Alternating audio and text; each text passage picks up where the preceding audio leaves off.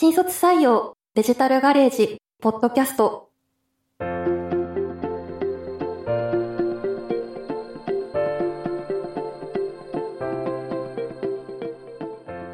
こんにちは株式会社デジタルガレージ人事部の千です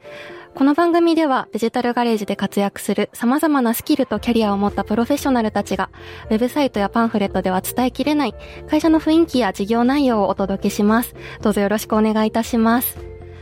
第6回目の今回は、ビズデブ、プロダクトマネージャー、デザイナー、それぞれの視点から見た新規事業への取り組みがテーマです。皆様よろしくお願いいたします。よろしくお願いします。ありがとうございます。えさて、まずは自己紹介いただきたいのですが、お名前、所属部署とどんなお仕事をされているかなどご紹介いただけますでしょうか。では、しぎょうさんからお願いいたします。はい、えっ、ー、と、結べる事業部で副部長を担当しております、しぎょうと申します。えー、不動産業界向けの業務 DX プラットフォームのムスベルというサービスを企画運営をしております。ありがとうございます。では続いて宇藤さんお願いいたします。はい。えー、DG テクノロジー部で副部長をしている宇藤と申します。よろしくお願いいたします。DG テクノロジー部ですが、デジタルガレージのグループ全体のですね、えー、事業のこうプロダクトだったりとかシステムの開発推進ですとか、まあ、技術的な観点でですね、えー、様々な取り組みを推進している組織になっております。本日どうぞよろしくお願いいたします。ありがとうございます。お願いいたします。では最後に後藤さんお願いいたします。はい。えー、私も DG テクノロジー部の所属をしております、えー、後藤と申します。えー、UX、UI というような、えっ、ー、と、ちょっと耳慣れない言葉を、えっ、ー、と、使わなければいけないんですが、まあそういった利用者の体験ですとか、利用者の、えっ、ー、と、操作感ですとか、えっ、と、まあ使い手の立場に立って様々なプロダクトをデザインするという仕事を担当しております。えー、本日よろしくお願いいたします。ありがとうございます。お願いいたします。では皆様、どうぞよろしくお願いいたします。よろしくお願いします。よろしくお願いします。はい。では今回はデジタルガレージの新規事業であるムスベルのビズデブ、プロダクトマネージャー、デザイナー、それぞれの担当者の方にお越しいただきました。まずは不動産業界向けの DX サービス、ムスベルについて簡単にご説明をお願いいたします。はい。えっ、ー、と、資料でございます。えー、ムスベルは2022年5月より宅建業法の改正によって、えっ、ー、と、不動産の中で電子契約が、えっ、ー、と、できるようになりました。はい。それをもって、あの、新築マンションだったりとか、中古の住宅の購入時の、まあ、えっ、と、契約、こちらを、えっと、電子契約でできるようになりまして、はい、それを中心しながら、えっと、不動産のその販売業務の DX 化というものを推進する、えっと、サービスを提供しています。うんうん、ありがとうございます。2023年、あ、失礼しました。2022年に改定されて、はい、じゃあまだ1年半くらいかと思うんですけど、改定される前から目をつけてたんですか？それとも改定されてからすごくスピーディーに進んだんですか？そうですね。えっと、もともとあの、不動産の賃貸の領域では、えっと、2018年ぐらいから、まあ、その法令改正が、えっと、スタートしていて、えっと、賃貸の方ではもう使えていたんですけど、はい、えっと、いわゆる不動産の売買っていうところに関しては、えっと、当時2023年ぐらいに改正が起きるっていうふうな話がありまして、はいそれに向けて、えっ、と、事前に我々の方でサービスを、えっ、と、開発を進めておりまして。なるほど、なるほど。で、サービス自体は2020年の7月からサービスを開始して、はいはい、えっ、と、今に至っているというような状況になっています。ありがとうございます。じゃあちょっと詳しくお話をお伺いできればと思います。ではですね、このムスベルの事業でこう皆さんがどういうふうに連携されているのかについてお聞かせいただきたいんですけれども、いかがですか？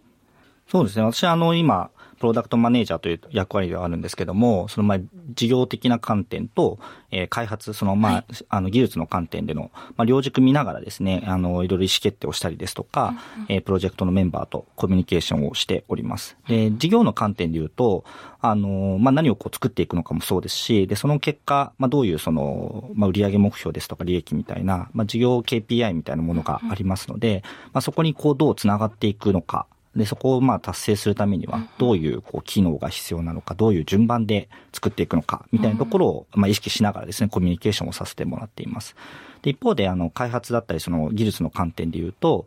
えー、まあ、それをこう作るためにどれぐらいの期間が必要なのかとか、えまあ、もしくはそのサービスの品質を高めるためにはどういう仕組みがえー、どう作っていくのか、みたいなところの検討が必要になってきますので、あの、その、こう、両方の制約だったりとか、はい、まあ条件を満たしていく上で、えー、まあいろいろこう最適解を見つけながら、うん、えー、技術チームともコミュニケーションしています。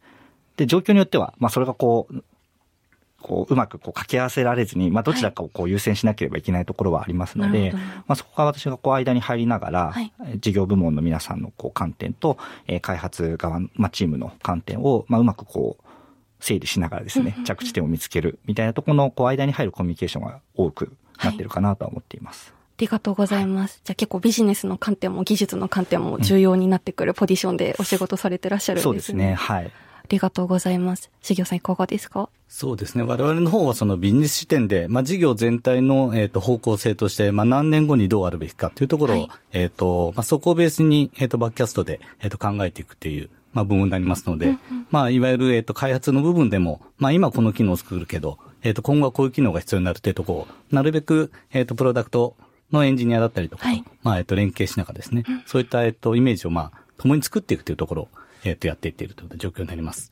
で、えっ、と、実際には不動産会社といっても、まあ、大手の不動産会社から、まあ、町の不動産会社まで様々なものですから、あまあ、そこに合わせて、えっ、と、どの、えっ、と、操作性が一番便利なのかとか、まあ、そういった部分は、まさにこう、デザイナーの皆さんと一緒に考えながら、えっ、と、組み立てていって、まあ、まあ、あくまでも、まあ、利用する人の立場というところを、まあ、目線において組み立てていっているような、そんな形になってます。りがとうございます。すごいですね。こう目先だけじゃなくて、将来的にこう必要な機能だったり、こうプロダクトの変化っていうところも見据えながらお仕事されていらっしゃるんですね。その分ご迷惑をおかけすると思うかもしれないですけども、とんでもないです。そうですね。はい。りがとうございます。じゃあ、こう、実際使う人に一番こう、近い立場にいらっしゃるのが、修行さんなのかなというふうにお話聞いていて思ったんですけど、はい、でもこう、アウトプットされるのって後藤さんがされるじゃないですか。はい、そうですね。こう、実際そのお客さんのニーズだったり、課題だったりをこう、きちんと伝えないと、アウトプットの、こう、良し悪しにもつながってくるのかなと思うんですけど、はい、そこら辺のコミュニケーションとかって、何か工夫してることとか気をつけてることとかってあったりします？そうですね。まあ我々のその事業部側からすると、まあその、まあ一つの会社だけの、えっと、まあ課題感っていうのが本当にそれだ、それが本当なのかっていうところは、はい、まあ必ずちょっと、えっと、検証しなくちゃいけないので、うん、まあそこは複数社の、えっと、確認をして、まあやはり同じような共通課題があるっていうふうであれば、それをまあ、えっと、後藤さんにお伝えしながら、であればやっぱりこういった形の部分が必要だとか、うんうん、まあこういった方もいらっしゃるので、はい、こういった、えっ、ー、と、機能をつけてほしいとか、うん、まあそういった部分を、まあ共有化しながら常にやっているというような形なので、そうですね、はい、私の方もそれを受け取らせていただいて、で、まあアウトプットをしていくわけなんですけれども、やはりそのアウトプットも一度で終わるわけではなくてですね。すね。はい。まず叩き台を作って、はい、まあこんな感じでどうですか？というのを、まあ、修行さんとお話ししたりとか、不動産に見ていただいたりとかっていうのがあって、はい、まあその上でさらに、えー、その先で言うと、それをお客様のところにちょっと持って行っていただいて、あの感触を、えー、まあ見ていただくようなこともありますので、はい、まあそういう意味では、えっ、ー、と、実際のその出来上がりに至るまではかなりの、量の、こう、キャッチボールというか、があるのかなというのは、ね、はい。やはり強く思いますね。ありがとうございます。武藤さんはこう真ん中に立たれてらっしゃるというか、こう双方とコミュニケーション取るかと思うんですけど、なんかそういった点で、例えばそのアウトプットするデザイナーさんが出したいものと、こうクライアントの情報をインプットしているこうビジネスサイドの方のこう意見が食い違うとか、どうしてもこう中間地点を見つけないといけないみたいなことってあったりとかはするんですか？そうですね。そういう議論がなる時もありますし、うん、あとはまあそういうなんか要望のところで、なんかこう、立ち返った時に、まあその、お客様からいただいてるとか、ユーザーの方からいただいてるその、まあ要望だったり意見みたいなところが、はい、まあ結局どういうその気持ちだったり課題からその要望が出てるのかみたいなところの部分までこうちょっと分析することによって、うんうん、まあそれをこうどちらを優先すべきなのかとか、はい、あの、じゃあほん本当にこう必要なものって何なんだろうっていうところが、まあ見えてくる時もありますので、はい、まあ単純にこういろんなこうお客様からいただいている、あの、ご要望だったりコメントを、えー、出てきているこう背景みたいなところもしっかりと、まあ見ていくことによって、あの、うまく解決策だったりとか、うんうん、まあ、あるべき姿を見つけやすいかなと思っているので、うんうん、まあ、間に入りながらそういうところも意識しながら、あの、コミュニケーションをこうさせていただいているところですね。わかりました。ありがとうございます。では、あの、お三方がすごくコミュニケーションを取りながら、こう、相互に協力されながらお仕事していることが分かったんですけれども、実際、こう、ムスベルにおいては、こう、具体的にどういう協業をされているのかというところについても、ぜひお聞かせいただければと思うんですが、いかがでしょうか？まあそうですね。えっと、まあ導入検討の不動産会社の、まあ直接、えっと、業務上の課題を、まあ我々の事業サイドで、えっと、吸い上げて、まあそれをまあ、どういったテクノロジーを使えば解決するかというところからまずスタートをしていってですね。で、まあ、いわゆるエンジニア側と、あとは、えっと、デザイナー側と、まあそういったところでどういった、えっと、チームで組んでいくかっていうところから、えっと、始めていっているというような形になります。はい。まあ、実際には導入してから、まあそこからの課題っていうのも結構多く出てくるもんですから、そのあたりも、まあ、なるべく早くキャッチアップをして、えっ、ー、と、開発チームとも連携しながら、まあ、こういった部分を改善していきたいっていうところを、まあ、我々の方からいろいろとご相談しながら進めているような状況になっています。ありがとうございます。じゃあ、チームを組むところからっていうお話が今あったんですけど、はい、その、まあ、デザイナーさんの、うん、あの、お仕事であったり、こう、エンジニアであったり、こう、技術ってこう、日々進歩してると思うんですけど、はい、チームを組もうって思った時に、今こういう技術があるよねとか、こういう風に進化してるよねみたいなのって、日々どうやってキャッチアップされてるんですか？そうですね。あの、そこはもう、いろいろこう、技術トレンドをこう、まあ、追っかけているっていうところもありますし、あはい、あとはまあ、実際私自身ですと、あの、まあ、そういう新しいサービスとか、まあ、いろいろ自分がこう、ユーザー体験できるものとかは触れながら、うん、まあ、どういうふうに作られているのかとか、はい、まあ、どういう技術がこう、活用されているのか、みたいなところは、こう、なんか日常の生活の中でも、はい。あの、感じられるように、うんうん、あの、情報に触れるというか、まあ、サービスに触れるみたいなところはしていますね。なるほどな。はい。で、まあ、組織としての観点で言うと、あの、まあ、チームのこう Slack とかのコミュニケーションチャンネルがありますので、はい、そこでこうかなりなんかこう、まあムスベルのプロジェクトに限らずですけれども、まあいろんなこうメンバーがこう面白いトピックだったりとか、うんうん、新しいものっていうところがこう、まあニュースとかもシェアしながら、あ、そうなんです、ね、日々なんか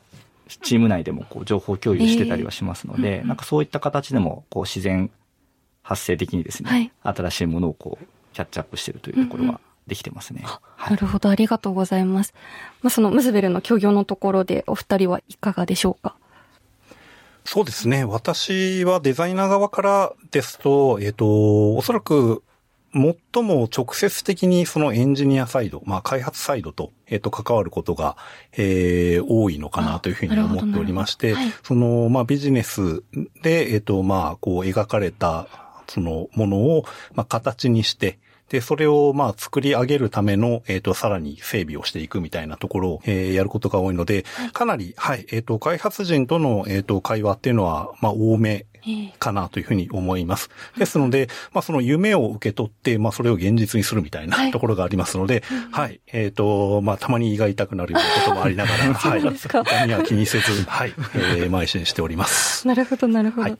じゃあその現実的にどうやったら実現できるのかみたいなところでエンジニアの方との協業というかコミュニケーションが。そうですね。はい。えっ、ー、と、おそらくこう、私が思う、あの、最適解っていうものがあるはあるんですけれども、はい、それをそのエンジニアの方ですとか、えー、もちろんそのビジビジネスの、えっ、ー、と、観点ですとか、い。ろいろな方に、はい、えっ、と、まあ、聞いていくことで、まあ、私の考えたものではない着地点に、えっ、と、向かっていくってことが、やはり往々にしてありますので、はい、まあ、そういったところでは、そのいろいろな方のご意見聞きながら、うん、えー、改めて、えー、最終アウトプットを、まあ、どこに、えっ、と、まあ、導いていけるかみたいなところを、えー、まあ、チャレンジすることが多いかなと思ってます。なるほど、ありがとうございます。武藤さんもエンジニアの方とかとコミュニケーション取るようなタイミングはあるんですか？そうですね、ありますね。あの、もう、なんかその、それこそ一週間のこう、時間の流れみたいなところで言うと、はい、まあその開発チームとの主体の会議もありますし、えー、えー、事業部の皆さんと開発チームが、まあ一緒にこう、うんうん。まあそのプロジェクト全体のミーティングもありますし、まあ逆に言うとこう事業部の皆さんのこう本当に将来的なあの事業のこう成長だったりとか、うんうん、えー、新しいビジネスみたいなところの軸がありますので、かなりこう総合的に、あのー、まあ、各関係者と、あの、時間を過ごしているかなというところがありまして、うんうん、で、まあ、あの、本当にこう事業側の観点メインのところで言うと、あの、まあ、中長期のそのさっきのバックキャストっていうところがありましたけれども、まあ、その将来に向けてこう今何をすべきなのかっていうところもありますし、はい、まあ、その進捗を見ながら、あの、次何をすべきかっていう、その優先順位を決めたりですとか、うんうん、あと、まあ、本当にこう将来的に開発のこう体制をどうしていくのかみたいなところの、まあ、全体方針をこう、まあ、かなりこう、経営だったりその事業のこう、ビューで見ているケース、まあ、を、で話すケースが多いですね。はいで、開発チーム主体のところで言うと、あの、まあ、その開発の本当にもう進捗、間に合うかどうかみたいなところの、まあ、部分ももちろんありますし、えー、まあ、事業がこう伸びていくのであれば、えー、そのサービスの、まあ、インフラのこう、あの、性能を上げていくとか、はい、何かしらのこう、あの、仕組みを変えていった方がいいんじゃないか、みたいな、うん。うん、まあ、そのこう、システムを作っているこう構造を変えていくべきかどうかみたいな、はい、なんかそういう議論もしていますね。うんうん、で、両者がこう、あの、一緒にえー、話し合ってる場に関しては、多少こう時間軸短く、あの、今現状どうなっているのかとか、あとはこう、直近のこう、お客様からの声とかで、まあ、方針が変わっているのであれば、はい、まあ、そのあたりこう、微調整するみたいなところの、はい、まあ、結構こう、足元の部分を、まあ、主に、えー、話し合う時間になってくるかなと思っていますね。なので、まあ、結構本当にこう、なんか、時間軸もそうですし、すね、結構こう、なんか、あのトピックも幅広く、まあ、あの、経験しているので、なんかまあ結構こう、いろいろ時間ごとにですね、テーマ感変わるので、まあ目まぐるしい時もあるんですけども、うん、まあでもその分こう幅広くいろいろ考えられるので、私としてはかなりこう楽しい時間を過ごさせてもらってますね。はい。ありがとうございます。それこそ今おっしゃってくださったように、ビジネスサイドだと長期的な目線で、こう手を動かすエンジニアだったり技術の方たちだと本当に目先よりどう良くしていくかみたいな目線すごく大切だと思うので、本当に時間軸が違うなと思ったんですけど、そのビジネスサイドの方と、まあエンジニア、技術職の方たちのそこの整合性といいますか、なんか見ているところが全然違うと協力も難しくなるなと思うんですけど、そこら辺のコミュニケーションだったり協力とかってどういうふうにされてるんですか？そこはまあ比較的宇藤さんが、はい、まあえっと、管理してくれてるので、はい。はい、そこはまあ我々の事業サイド側とのやり取りってところは一旦宇藤さんと調整して、うんで、えっと、将来的にはこうしていきたい。けど、えっと、今、現状やるのはここまでっていうとこを、まあ、ちょっと整理しながら、やっぱり進める必要があるものですから、はい、そこに関しては相違がないというか、そういった形で今進められてるなと、まあ思ってます。なるほど、なるほど。わ、かりました。ありがとうございます。では、あの、今、お三方、あの、それぞれのお仕事だったり、こう、協業の仕方についても教えていただいたんですけれども、逆に、あの、こう、それぞれの観点から見た新規事業の面白さだったりとか、こう逆にここは難しいなと思うことがあれば、ぜひ教えていただきたいんですが、いかがでしょうか？まあ一旦やっぱあれですかね、そのえっとチームで考えたサービスを導入していただいて、はい、まあそれを企業がどんどん増加していくというか、うん、まあそういったとこが、まあやはりあのチーム全体としては楽しいなっていうふうに思いますし、はい、まあ自身の成長にもつながるなっていうふうな形にはなってるかなと思ってます。はい。逆にちょっと難しさみたいなところでいくと、まあ先ほど後藤さんもありましたけど、当初想定していた計画に対してのズレがどうしても発生してくるので、はい、まあ事業サイドでいけば、例えば競合が現れたりとか。なるほど、なるほど。まあ、あとは社会状況の変化みたいなところで、えっ、と、まあ、実態と、まあ、ギャップがやっぱり出てくるっていうところがあります。で、そういったところに関しても、まあ、えっと、今では、そのチーム全体で、じゃあどうしていこうかっていうふうな形で、はい、まあ、これ事業部サイドもそうですし、まあ、開発側からしたらどうだとか、まあ、デザインの方からしたらどうだっていうところを、えっと、みんなで分析をしながら、解決の一点みたいなところを探してやっていけてるので、まあ、そういったのがやっぱりあの、新規事業を作っていくってところでは、まあ、みんなでチームでやっていけるってところが一番楽しいんじゃないかなというふうに思います。ありがとうございます。実際こう、ムスベルに関しては、こう、その世の中の情勢が変わってしまったりだとか、こう、競合が出てしまったみたいな何か事例はあったんですか？そうですね。えっ、ー、と、そちらは、えっ、と、結構ありまして、えっ、ー、と、いわゆる競合がやっぱり出てきてですね。はい。えっ、と、我々のサービスと似たようなものっていうのは、やはりあの、他でも、えっ、と、たくさん出てきて。そうなんですね。まあ、その中で、じゃあ我々は、えっ、と、どこを、えっ、と、まあ、ポイントにしてですね、他の競合との違いを出していくかとか。まあ、あとは今後の開発の中ではどこで差別化図ろうかと。はい。まあ、そういったところに関してはもう常にみんなと連携しながら、えっと、組み立てていって、はい。で、その状況分析を行うことで、まあ、次の一手っていうのを、まあ、組み立ててる形になってます。はい。ありがとうございます。でも今までのお話でも結構その、協業していることが分かったので、一緒に取り組んでいる部門の方たちが多い分、なんかデジタルガレージの強みってここだよねとか、ここで差別化図れそうだよねみたいな案もたくさん出てきそうですよね。そうですね。そこに関しては、本当にチームのメンバーのみんなもいろんな、えっ、ー、と意見を出してくれながら組み立てていっているところあるので、はいうんうん、まあそこに関しては本当にチーム全体でやっている感っていうのは、はいだいぶあるのかなというふうに思います。確かにそのチームでできるっていうところがすごい醍醐味ですよね。そうですね。ありがとうございます。お二人はいかがですか？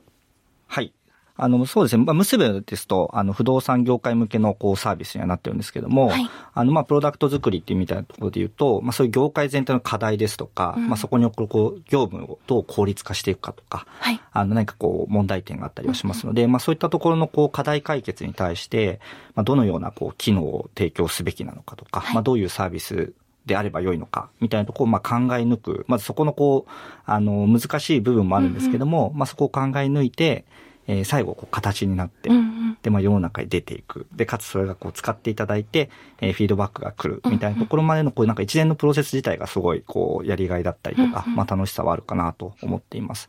で、あとはその楽しさのこう、ちょっと一つとしては、あの、提供すべきものが、そのプロダクトだったり、そのいわゆるこうサービスの中の一機能だけではなくて、はい、まあ状況によっては、あの、元々の業務プロセスを変えていただいた方が良かったりですとか、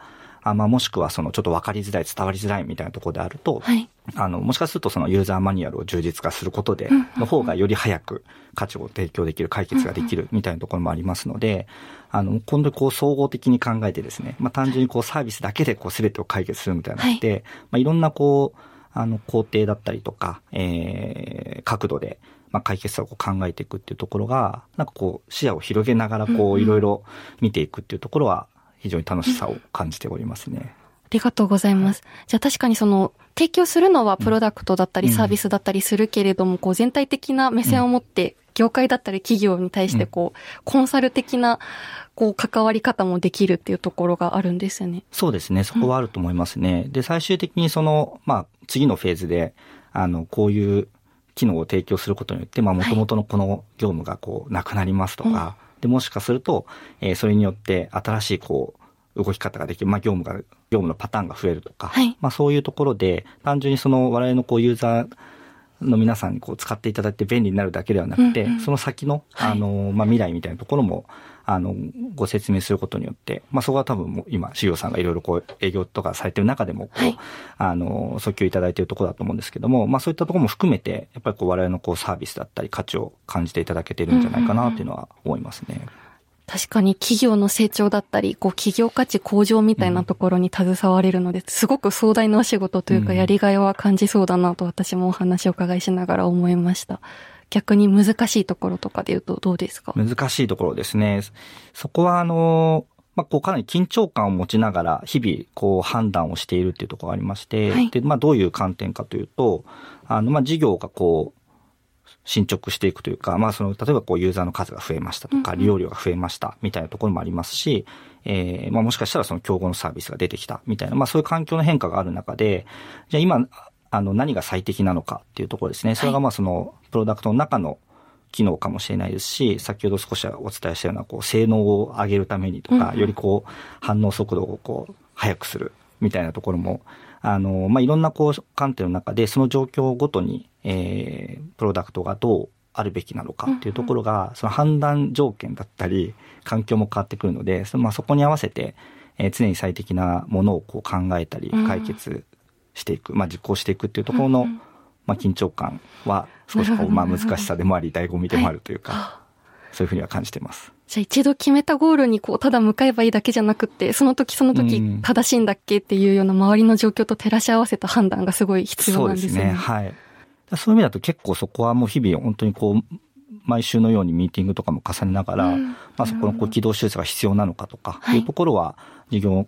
部門の皆さんですとか、まあデザイナーのチームですとか、まあ開発チームとか、もう本当にこう各メンバーが、まあそれぞれのこう、あの観点で、あの、見直しな、をしながら進めてるっていうところはありますね。わ、はい、かりました。ありがとうございます。後藤さんいかがですか？やはりそうですね、その課題感ですとか、その解決するべきポイントがこう広大になりすぎないと言いますか、まあ新規事業ですので、うん、あの、やはりその初速をきちんと出していかなければいけないとか、はい、まあそういった観点も含めて、解決すべき課題をきちんと捉えて、まあそこに打ち手を打っていくっていうのはすごくシンプルなんですけれども、はい、まあこれは作り手としてはまあ一番面白いタイプの、はい、ものでして、その、まあきちんと課題を明確にする、で、その明確にするプロセスをまた、えー、経ていったりですとか、うん、まあその中で、まあ、アウトプットをしながら、まあ、先ほども申し上げましたけど、こう、紆余曲折があって、こう、いろんな方面に うろうろしながら、はい、えっ、ー、と、まあ、きちんとその落とし込むべきところに、あの、落ちていくっていう、その、やはりそうですね、そのプロセスのところが、やはり一番面白いところなのかな、というのは思いますね。はい。で、難しい点で言うと、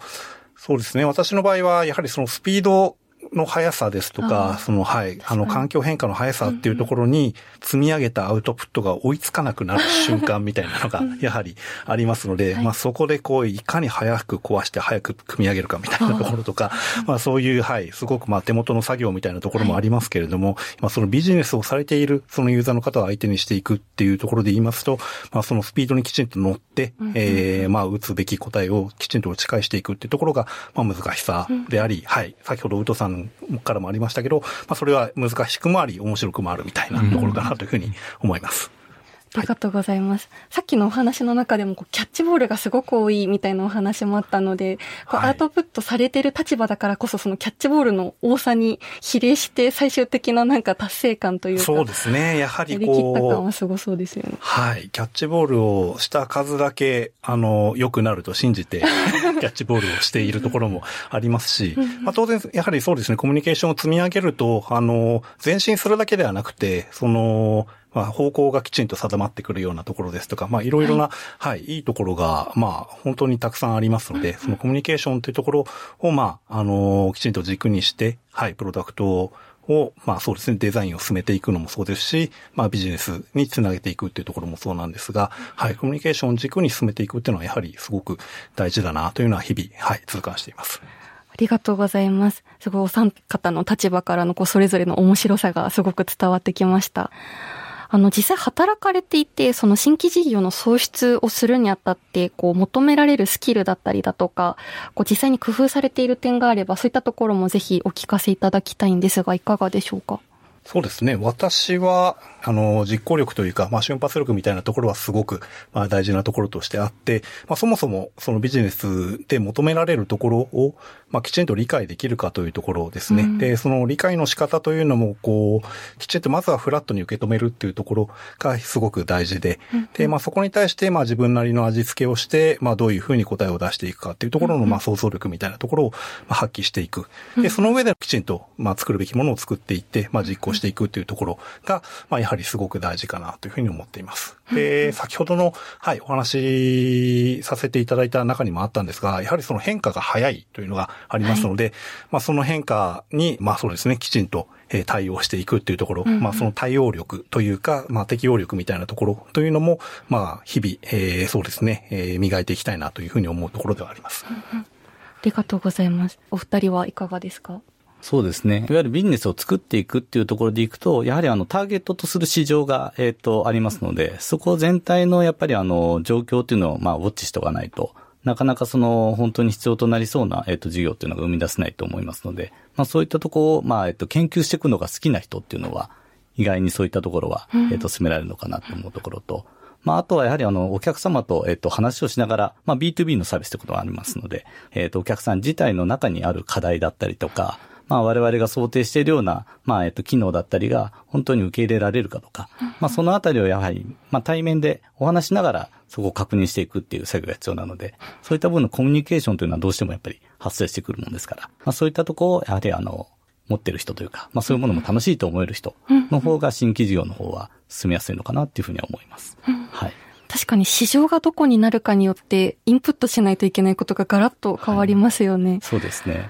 なので、そうですね。まあ、例えば、まあ、えっと、不動産が好きであれば、はい、まあ、自然にこの、えっと、自分が住んだ時どうだとか、うん、まあ、えっと、買った時どうだとか、そういうふうな形で自分ごと化がしやすいのかなと思うんですけども、はい、まあ、そういった、えっと、興味っていうところを、まあ、とにかく掘り出して、で、自分ごと化して、それをじゃあ、えっと、便利にさせるためにはとか、もっと良くするためにはどうするべきかみたいなところを、まあ、原点しながら、えっと、サービス自体を組み立てていくっていう形で今進めてます。はい。ちなみに、しぎょさんはもともとその不動産っていうところへはご興味だったり関心はあられたんですか、はい、そうなんです。あの、そうですね。もともと不動産購入したタイミングがありまして。なるほど。まあ、その時に、えっ、ー、と、見た時に、まあ、えっ、ー、と、まだまだあの、いわゆるアナログ化とは言わないですけども、まだデジタル化できる部分かなり多いんだなっていうふうな形を思いまして。はい。まあ、それも先ほどお話しあったような形で、いわゆる契約書類をどんどんまあ、署名したり、捺印したりとか、いただく資料とかパンフレットとか、非常にたくさんのものをいただいたので、うんうん、まあ、そういったものっていうのは、まあ、他の業界ではどんどんデジタル化が進んでいたもんですから、うんうん、であれば不動産という領域も必ずそういった部分が今後は課題になるんじゃないかというところで、うんうん、えっ、ー、と、興味を持ちまして、はい、で、いろんな業務だったりとか、まあ、不動産の中でも、まあ、賃貸とか売買とか、はい、まあ、管理とかいろんなものがありましたので、そのあたり全般をちょっと市場を見て、で、その中で、えっ、ー、と、必要となりそうな部分が、まあ、えっ、ー、と、電子契約だったっていうところが、まあ、今回サービス立ち上げたきっかけであるっていうような形になります。なるほど。じゃあ、ご自身のきっかけから、事業が始まったんですね。そうですね。なんかそれがプロダクトっていうか目に見えるサービスなのですごいやりがいを感じますよね。そうですね。やってよかったと思ってます。まあ一方で、まあそういったものが本当に不動産会社全部が受け入れられるかどうかっていうのが一番そのサービスを出していいかどうかの判断になるものですから、まあそのあたりは、まあしっかりそのコミュニケーションをとって、顧客は皆さん同じような課題だっていうふうな認識があるという、まあ確信を持ってから、えっ、と開発を進めたっていうふうな状況です。じゃあそこからの調査も時間をかけられて、はい。なるほど、ありがとうございます。はいお父さんはいかがですか？そうですね。あの、私の場合、その、まあ、新規事業そのものというかは、はい、まあその新規事業とかその事業のサービスをこう作っていく、その作る側のところとして少し、あの、角度変えてお話できればと思うんですけども、あの、まずその、まあ新規事業のものが、まあどのそのマーケット、まあ市場、業界だったり市場の、まあどんなユーザーの何の課題を解決するのかみたいなところを、まあやはりその背景含めてですね、あのしっかりとこう理解をしていくところを、まず心がけています。で、そうすることによって、先ほどその、まあどういう順番で作っていくべきかっていう、その、まあ優先度付けみたいなところのプロダクトマネージャーとしての観点も、あの、やっぱりこう、決めやすくなるというか、最終的にその、あの、全部作りたいものが、まあ、10あった時に、まあ、それを10作ると、まあ、例えば2年かかりますとかなってくると、はい、もうその間に競合の話とかもいっぱいあると思うので、まあ、じゃあそれをこう段階的に出していきましょう、みたいな話にもなってくるんですけど、そういうそのロードマップという、その、あの、段階的な、こう、開発の、あの、方針を決めるときに、誰のどんな課題を解決すべきなのかっていうところが見えていると、まあ、必然的に今、あの、すぐに必要なもの何なのかとか、で、逆に言うとこの機能がないと、この先のものってなかなかこう価値を認めてもらえないみたいなところもありますので、なんかそこのこう、あの、どの課題なのかっていうところを常にこう、しっかりと理解していくっていう心がけを持ちながら、あの、ものづくりをしているっていうところは意識してますね。りがとうございます。さっきあの、しぎょさんのお話の中でも、その市場の現状を知るみたいなところの大切さのお話があったんですけど、今のお話でこう、ロードマップを作るっていうのも、その市場の中で一番大きな課題がどこで、次に解決できるのはどこで、みたいなのをきちんと理解するのって市場理解がすごく大切じゃないですか。はい、そういうところは何かこう連携されたりだとか、情報共有されたりとかはあるんですか？そうですね。そこはもう本当にこういろいろ提案活動されている中での、はい、あの、ご要望だったり、あの、反応みたいなところも教えていただいてますので、まあそういった情報もありますし、あとはまあ競合のこう動きの中でも、やっぱりまあ今ど、どこがこう、あの各社、まあチャンスがあるのかみたいなところは、まあある程度こう、予測できるところもありますので、まあそういうその市場環境、外部環境のところもしっかりと追いかけながら、まあ総合的に情報を取得しながら、あの判断だったりとか、まあ考える情報を今収集してるってところですね。はい。わかりました。ありがとうございます。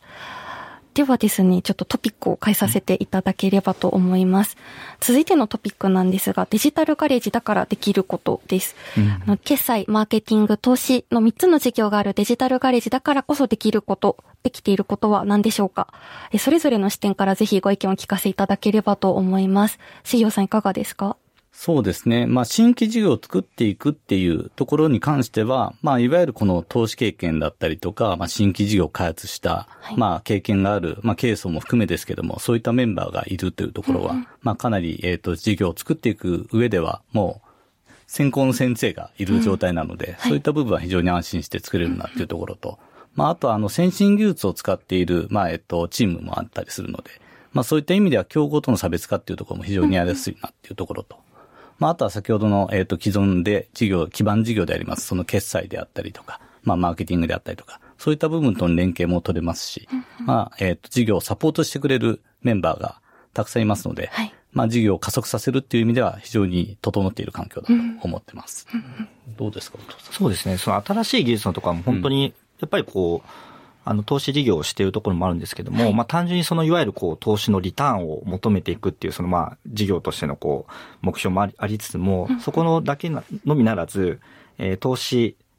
しているその先の、まあ、技術であるとか、何かしらのこう、新しいスキームみたいなところを、まあ積極的にこう、社会実装につなげていこうというのが、あの、もう会社全体としてもこう、奨励されている文化かなと思いますので、まあそういった、こう、カルチャーの中で、えー、新しい技術をですね、実際のこう商用のプロダクトであるとか、まあ事業にこうつなげていけられるっていうところは、デジタルガレージならではの、あの、アプローチかなと思っていますね。で、そういう投資先のみならず、えー、DG ラボというですね、はい、研究開発組織もありますので、うんうん、あの、まあ、実際にムスベでも今、協業しながらですね、あの、新しい機能をちょっとこう取り込、取り込もうというところの動きもありますので、はいえー、まさにこう、そういう文化も体験できてきているかなというふうには思っていますね。うんうんうんえー、そうですね。デザイナーの観点から言うと、えー、その投資部門とかをまず、まあ、持たれているっていうところと、はい、あとはその、その社内で、まあ、パッとその辺をこう歩きながら、こう、投資部門の方とちょっとお話ができちゃうみたいなっていうのも、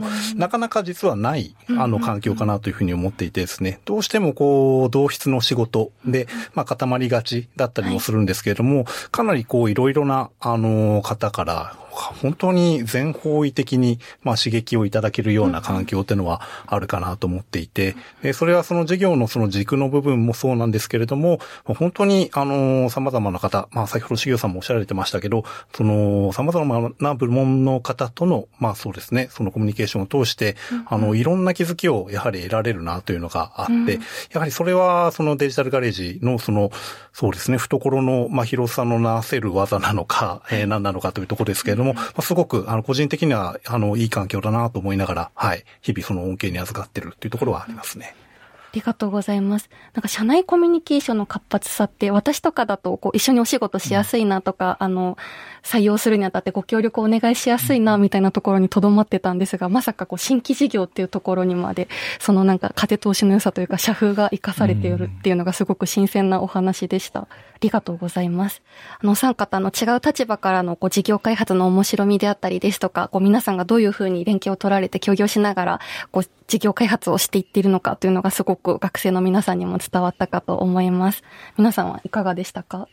そうですね。はい、えー、私は、あの、普段から、はい、その、プロジェクトの中でも、あの、よく話をする、えー、3人でもあるかなというふうに思ったんですけども、改めてこうやって、あのー、まとめて、こういう語る場を、はい、得たことで、また、新しい切り口をもらったような気がしてですね、はい、すごく、あの、今後の、あの、プロジェクトの中にも活かしていけるんじゃないのかなというふうに思いました。はい、ありがとうございます。ありがとうございます。しぎょさんいかがでしたか？はい。新規事業を、えっと、作っていくってことは難しさも、えっと、たくさんあるんですけども、その分楽しさもいっぱいあると思うので、ぜひ、えっと、新規事業、えっと、やりたいと思う方は、ぜひトライしていただきたいなと思ってます。はい。ありがとうございます。最後に、宇藤さん、いかがでしたか？はい。私もちょっと後藤さんに近いところあるんですけども、なんかこう改めて、あの、それぞれのこう立場とところが、まあその、これまでのコミュニケーションプラス、あの、新たなこう、お話もあったかなと思いますので、なんかそこは非常に楽しかったですし、まあこういったこう、本当にこう、今回の掛け合いの中で、あの、これを聞いていただいている方からですね、デジタルガレージっていう会社もそうですし、はい、新規事業を作る、もしくはそのプロダクトを作っていく、あとはその UI、UX のところでの観点を、あの、取り組んでいきたいみたいなところのですね、まあ、かなりこう、興味を持っていただければ嬉しいなと思いますので、非常にこう楽しい時間を過ごさせていただきました。はい、ありがとうございました。はい、ありがとうございました。では今回番組進行は人事部の千が担当し、ビズデブ、プロダクトマネージャー、デザイナーの関係性についてお話しいたしました。デジタルガレージは一緒に挑戦する仲間を募集しています。私たちと共にあなたの未来を切り開いてみませんか？それではまた次回のエピソードをお楽しみに。さよなら。